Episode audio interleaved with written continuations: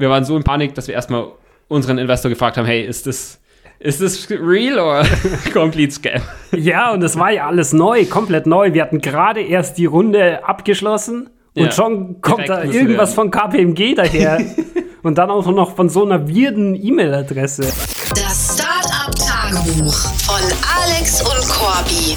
Diese Woche sind einige unerwartete Dinge passiert, aber wir hatten auch sehr viele geplante Meetings, wie zum Beispiel Hiring mal wieder. Corby, du hattest ja einige zweite Interviews und Yes. finale Interviews auch, aber bei mir waren es vor allem erste Interviews mal wieder, zehn an der Zahl.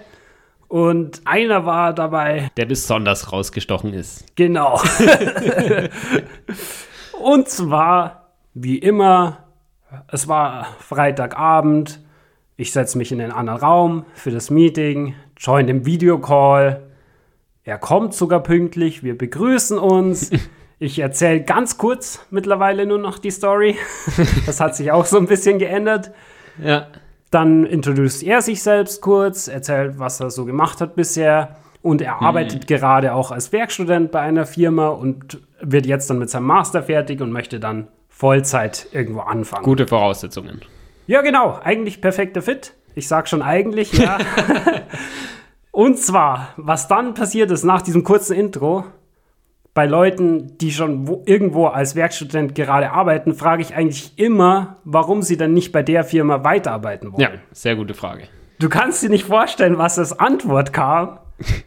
er hat so gemeint, ja, bei der Firma sind es nur acht Mitarbeiter und das ist schon ein sehr kleines Team, deswegen geht auch nicht so viel voran und er würde jetzt schon lieber mal bei einer größeren Company arbeiten, wo er dann auch mehr Kollegen hat und mehr Teams, in die er mal reinschauen kann. Die große Company, Awesome QA. Ja, genau.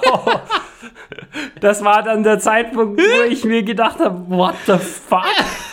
Hast du dir nichts von der Jobbeschreibung durchgelesen, nicht mal kurz auf unsere Website geschaut oder irgendwas? Überall steht's drin. Ja. Also man sieht ja wirklich direkt.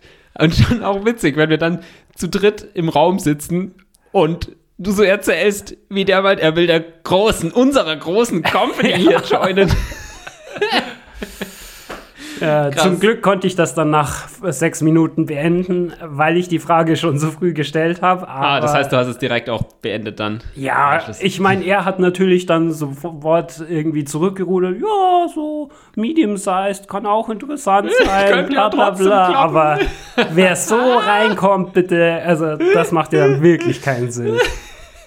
Nice. Oh Mann, das war auch das erste Mal, dass sowas passiert. Ja, Aber Hiring hatten wir ja zum Glück nicht nur die ersten Stages, also weil du ja auch in den letzten Wochen extrem viele Erstinterviews hattest, waren wieder auch vier zweite Interviews dabei diese Woche und sogar zwei Final-Interviews. Wir inviten die Leute ja immer für das Final-Interview nach München, damit wir sie quasi in Person kennenlernen und ja. bisschen Pair-Programming machen können, was ja viel einfacher ist, wenn man so nebeneinander sitzen kann und man kriegt einfach nochmal so ein bisschen mehr von dem ganzen Vibe mit, wie gut man zusammenarbeitet. Tatsächlich hatten wir jetzt zum ersten Mal in dieser Interviewrunde aber auch einen aus Irland, den wir jetzt nicht extra einfliegen wollten nach München für einen halben bis dreiviertel Tag Interview. Ja. Und deswegen hatten wir unser erstes Remote Final Interview. Da mussten wir uns natürlich auch erstmal wieder darauf vorbereiten und planen, wie wir das überhaupt machen. Das Problem war ja, dass wir davor immer Pair-Programming gemacht haben und das natürlich nicht so einfach ist in einem Remote-Setting. Natürlich könnte man so irgendwie noch Coding-Challenges machen über ein Shared Colab Notebook oder sowas in die Richtung.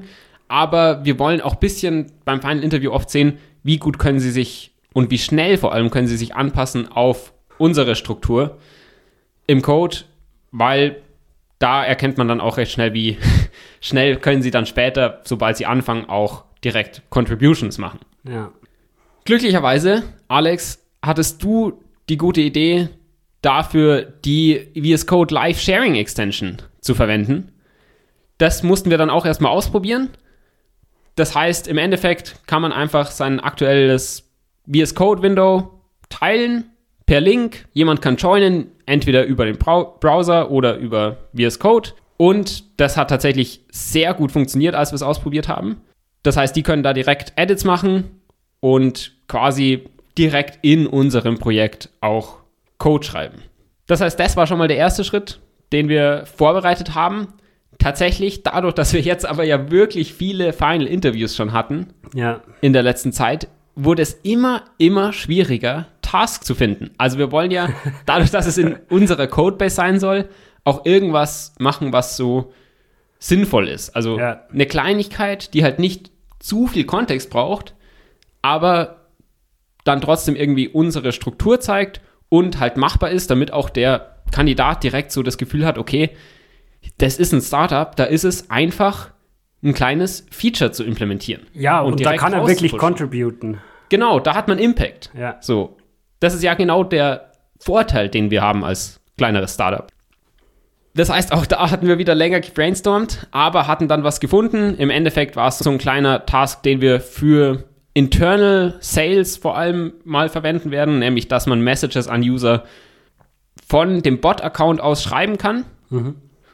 Und damit muss man sagen, mit der VS Code Live Sharing Extension hat es wirklich sehr gut geklappt. Also damit können wir auch weiterhin considern, Remote Final Interviews zu machen. Tatsächlich wurde es in dem Fall jetzt nichts. Das lag aber nicht am Remote Setting, sondern einfach mehr, dass es am Ende nicht der perfekte Fit war. Aber umso besser war der Fit bei dem Kandidaten, der vor Ort vorbeigekommen ist. Dem haben wir nämlich jetzt auch wieder ein weiteres Offer gemacht. Super. Das heißt, es sieht sehr positiv aus jetzt bei der Hiring-Seite, dass wir da wirklich viel Progress machen. Man sieht, wie sich diese ganze Arbeit, die wir beide jetzt wirklich reingesteckt haben, die ganze Zeit ins Hiring auch endlich sich bezahlt macht. Zumindest, dass wir Leute hiren. Bis die dann natürlich geonboardet wurden und wirklich up to speed sind, dauert es noch ein bisschen, aber ich denke, wir werden da einen sehr positiven Effekt im Laufe dieses Jahres auf alle Fälle noch spüren. Diese Ressourcen brauchen wir auch unbedingt, um unser Produkt weiterzuentwickeln. Ja. Diese Woche kam tatsächlich mal wieder Feedback einer unserer Kunden rein bezüglich des Web-Chatbots. Die redesignen ihre Webseite gerade und möchten gerne bei der neuen Webseite dann unseren Web-Chatbot integrieren, weil bisher verwenden sie es nur in ihrer Community Nice. und haben dafür das Ganze nochmal mehr getestet, auch verglichen mit anderen Produkten, also auch sehr spannend. Ja. Und da kam halt schon als Feedback, ja, also es ist schon ziemlich langsam und sie haben da Zweifel, dass die Nutzer so lange warten werden auf eine Antwort. Ja, also als Kontext, es ist wirklich nicht optimal. Also selbst wenn wir da kleinere Ja. Tests machen, ist es oft, man schreibt eine Frage und macht kurz was anderes, bevor wieder man auf die Antwort wartet.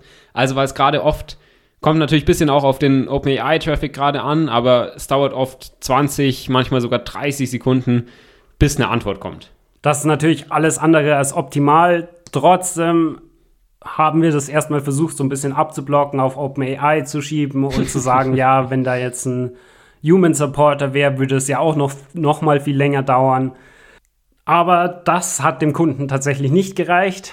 Er hat uns dann noch mal geschrieben und zwar mit einem Vorschlag auch, dass man vielleicht irgendwas noch hinschreibt, um den User darauf aufmerksam zu machen, dass es ein bisschen länger noch dauert.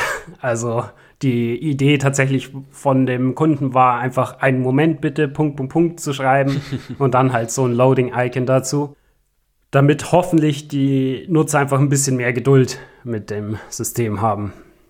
Ja, das ist schon mal ein erster Vorschlag, den wir auch considered haben. Gleichzeitig fragen wir natürlich bei allen so Produktvorschlägen erstmal bei uns im Team nach so, hey, wie könnten wir das dann bestmöglichst umsetzen? Meistens haben Kunden nämlich nicht direkt die beste Idee, Ja. aber geben mit ihrem Feedback mehr so das Problem vor, das wir lösen wollen. Richtig. Das heißt, wir haben dann gemeint, ja, es macht wahrscheinlich sogar mehr Sinn, noch ein paar verschiedene Sachen anzuzeigen, also so kleine Status-Updates von, hey, ich überlege gerade, ich hole mir jetzt mal alle relevanten Informationen, generiere jetzt die Antwort und dann kommt irgendwann die Antwort, um einfach so ein bisschen diesen Progress zu sehen währenddessen. Und das hat dann auch intern sehr gut geklappt, dass wir direkt gesagt haben, hey, dafür bräuchten wir jetzt ein Design, Ja. haben das direkt im Discord geschrieben an unseren Designer, der gerade eben im Homeoffice ist, ob der denn bitte bis morgen möglichst schnell so ein paar Vorschläge machen könnte, wie das designtechnisch am besten möglich wäre. Das hat er auch super gemacht. Gleich am Vormittag, nächsten Tag waren schon wieder Designs da, drei verschiedene Variationen. Team hat sich wieder kurz angeschaut, kurz nochmal Feedback gegeben, nochmal ein, zwei Details hat dann Miguel nochmal angepasst, unser Designer. Und Nachmittag konnten wir dann schon dem Kunden das Beispiel wieder schicken. Und das ist wirklich etwas, was mir extrem viel Spaß macht, wenn man so wirklich schnell iterieren kann, schnell dem Kunden irgendwie was zeigen kann, Wert generieren kann im besten Fall dann. Und ich glaube, das ist natürlich auch die Superpower von einem Startup. Diese schnellen Iterationen, weil das schaffen große Companies Ja. überhaupt nicht mehr. Und da müssen wir auch wirklich dranbleiben, dass wir das so lange wie möglich aufrechterhalten und auch ausnutzen, solange wir das noch von der Größe her machen können. Muss man sagen, haben wir da wieder perfekt executed. Und so ist auch die Traumvorstellung, dass man dann direkt den Kunden das zeigen kann, da direkt das Feedback kommt, hey, perfekt, nice, und wir das dann auch noch implementieren könnten. Nur ist es dort dann doch wieder gescheitert. Tatsächlich ein Kunde, der sonst sehr, sehr responsive ist und wirklich zu jeder Tageszeit auch wieder direkt antwortet. Ausgerechnet da kam wieder jetzt ewig kein Feedback. Ist natürlich ein bisschen schade. Wir waren super excited, das so schnell dem Kunden zeigen zu können und dann kommt vom Kunden wieder nichts. Aber gut, so ist es halt manchmal, wenn externe Parteien noch mit involviert sind. Trotzdem glaube ich, ist es ein sehr positives Zeichen für den Kunden, dass es so schnell ging bei uns. Und ich hoffe, dass wir da bald wieder einen neuen haben, der unseren Web-Chatbot auch verwendet. So, jetzt aber mal zu den unerwarteten Dingen von dieser Woche. Corby, du lachst schon. Ja, ich lache vor allem deswegen, weil es ein Thema ist, das vor allem mich betroffen hat. Denn es geht um Buchhaltung, eins der spannendsten Themen. Oh ja, da beneide ich dich sehr, Corby. Wir hatten ja dadurch, dass das letzte Jahr schon beendet ist, auch jetzt quasi so nochmal ein paar Tasks für den Jahresabschluss, quasi alle Rechnungen zusammensammeln, alles was fehlt, ein paar Auszüge, was mit unseren Kryptowerten so abgeht. Auch wenn wir da ja nichts machen, ändert sich ja trotzdem so manchmal was. Ein Investor ist wieder rausgegangen zum Beispiel, weil er es nicht geschafft hat, die Vollmacht irgendwann Also wir haben ihn bringen. rausgeschmissen eigentlich. Aber, Genau, aber es war im Endeffekt ein Mutual Agreement auch, dass es ja, genau. so gepasst hat. aber zusätzlich haben auch unsere Investoren gewisse Pflichten und dafür machen sie jedes Jahr einen Audit von ihren aktuellen Investments, also damit auch von allen Companies, die sie im Portfolio haben. Machen die diese Audits selbst oder wie funktioniert das? Dafür beauftragen sie meistens eine Firma. Bei unserem Lead-Investor war das jetzt KPMG. Okay, kennt man. Genau, dachte ich mir auch vor einem Jahr schon. da war nämlich schon genau das Gleiche, dass die diesen Audit machen wollten. Ah ja. Und Oh damals war ja unsere erste Reaktion so, ja, wir kriegen eine E-Mail von kpmg.ky. Was jetzt da los? Ich meine, könnte sein, dass dann Audit kommt zum Lead Investor. Auf der anderen Seite ist es auch mehr oder weniger public, Ja. das Investment. Und es könnte jederzeit Scam sein, die irgendwelche Informationen extracten wollen oder irgendwelche komischen Unterschriften, was weiß ich. Man muss ja immer irgendwas confirmen, Formulare ausfüllen. Das heißt, da war es erstmal so, wir waren so in Panik, dass wir erstmal unseren Investor gefragt haben, hey, ist das, ist das real oder complete Scam? Ja, und es war ja alles neu, komplett neu. Wir hatten gerade erst die Runde abgeschlossen und Ja, schon kommt da irgendwas von KPMG daher. und dann auch noch von so einer weirden E-Mail-Adresse. Ja. Ich weiß nicht. Genau, das gleiche kam aber eben wieder dieses Jahr mit genau den gleichen Formularen. Also ich habe die Formulare wiedererkannt. Deswegen Standardverfahren, um das möglichst schnell hinzubekommen, ist ja, okay, ich schaue nach, was habe ich letztes Jahr ausgefüllt, Ja. weil da war dann auch ein bisschen hin und her mit unseren Buchhaltern. So, weil ich habe keine Ahnung, wo oder was ist, was für eine Art von Share das ist und keine Ahnung. Ja. Ist immer schwierig bei den ganzen rechtlichen und steuerlichen Sachen. Und dann sehe ich aber, ja, wir haben im Endeffekt nie diese Formulare ausgefüllt. Also es gab diese Formulare und dann hatte ich nur so richtig verwirrt erstmal letztes Jahr zurückgeschrieben, so, ja, also zum einen haben wir erstmal überhaupt keine audited Financial Statements, die sie Ja. hatten wollten. Die haben wir immer noch nicht, hat aber auch geklappt mit nicht audited Financial Statements Okay. von unseren Accountants. Wird dieses Jahr halt wieder das gleiche geben. und dann habe ich aber auch nichts gefunden, wo ich denen diese Formulare ausgefüllt und unterschrieben zurückgeschickt hätte. Das heißt, was ich damals zurückgefragt hatte, zum einen eben, ob diese unaudited Financial Statements auch ausreichen, aber auch eben bei diesen Formularen so, ja, keine Ahnung, ich weiß nicht, was für eine Art von Shares ist es denn, wenn wir einfach so ein Convertible Loan Agreement gemacht haben. Das hast du einfach an KPMG gefragt, oder? Genau, ich habe das direkt an die zurückgefragt. So, hey, ich äh, habe ehrlich gesagt gerade nicht so viel Ahnung, was wir da ausfüllen müssen. Und dann im Endeffekt hatten die mir nochmal so vier Fragen zurückgeschickt. Ah. So zum Beispiel sind unsere Investoren unabhängig voneinander oder sind das Okay. gemeinsame Entities? Also ein paar Fragen, die einigermaßen einfach waren zu beantworten. Bei einer Frage hatte ich nochmal Buchhalter nachgefragt. Ja. Da haben die mir was zurückgeschickt. Aber es war halt nicht so, dass ich das jetzt direkt hätte mappen können auf das Formular, was ich da ausfüllen muss dieses Jahr wieder. Das heißt, das ist wieder auch so ein Ding, was so typisch erst Zeit wir das Startup machen ist. Mittlerweile, man probiert einfach irgendwie den richtig einfachsten und least effort Weg Ja. und schaut dann, ob die andere Partei erstmal besch sich beschwert. Richtig. Und nur dann geht man einen Schritt weiter. Ja. Das heißt, was ich gemacht habe, ist, ich habe eine E-Mail zurückgeschrieben, so hey, ich habe mal geschaut, was ich letztes Jahr an Informationen gegeben habe Ja. und habe jetzt einfach nochmal attached quasi alles in einer Up-to-Date-Version. Also ich habe nochmal ihre vier Fragen zurück reinkopiert. Ja, Unsere vier Antworten. Antworten. genau, damals stand 2022 drin. Jetzt habe ich eine 3 draus gemacht. Ja. habe die aktuellen Financial Statements dazu gemacht. Und das ist es halt jetzt erstmal. Also da kann gut sein, dass nochmal was zurückkommt natürlich. Aber es ist immer so dieser erste Approach schon mal, vielleicht, vielleicht Ja. klappt es ja damit. Genau. Und tatsächlich, damals hat es ja auch geklappt. Also irgendwo sind diese Ja. Restrictions auch komplett aus. Ich glaube, besser oder lieber hätten sie natürlich audited Financial Statements, aber im Endeffekt, vor allem letztes Jahr, waren wir auch super verzögert dran. Wahrscheinlich wollten sie dann auch einfach nicht länger auf uns warten Das kann auch und haben sein. halt selbst ein gewisses Risiko in die Hand genommen. Damals war ja auch, also damals war es richtig krass. Die haben irgendwie so am 22. Januar uns geschrieben, so hey, Ja. wir brauchen bitte audited Financial Statements und diese alle Infos bei den ausgefüllten Formularen bitte bis 29. Januar, also eine, eine Woche später. Und wir hatten überhaupt keinen Plan von irgendwas. Ja. Wir haben erstmal nachgefragt, ob das Scam ist. Also,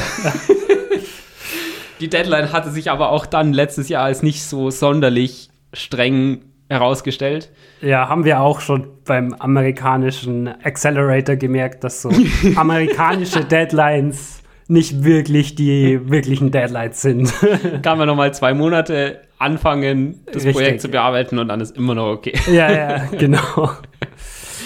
Aber gut, solche Sachen lernt man halt auch auf der Gründungsjourney. Dieses Jahr hat es uns jetzt nicht mehr ganz so überrascht. Nächste Woche fängt tatsächlich unser neuer Engineer schon an. Ja, du freust dich, Corby. Endlich Support für dich. ich freue mich natürlich auch mega, das restliche Team auch. Mal schauen, wie das Ganze anläuft. Hoffentlich super gut. Ziel bei unserem Onboarding ist, dass man möglichst schnell jeder quasi so direkt einen kleinen Task schon mal bekommt, der am Ende auch live genommen wird. Also um quasi zu sehen, okay, es geht sehr schnell, Ja. eine Contribution zu liefern, ähnlich wie wir es auch schon im Interview machen, nur dass sie da natürlich jetzt nicht den Effekt danach sehen oder sehen, ob wir es überhaupt releasen. ähm, aber damit sie da ein bisschen reinkommen, schon mal das erste Achievement-Gefühl haben, dann so Medium-Sized Task, immer noch um irgendwie reinzukommen, weil es dauert ja natürlich am Anfang ein bisschen länger, Ja. aber auch um ständig quasi dieses Gefühl zu haben, hey, man kann da richtig was vorwärts bringen. Und hier ist auch Speed gefordert. Genau.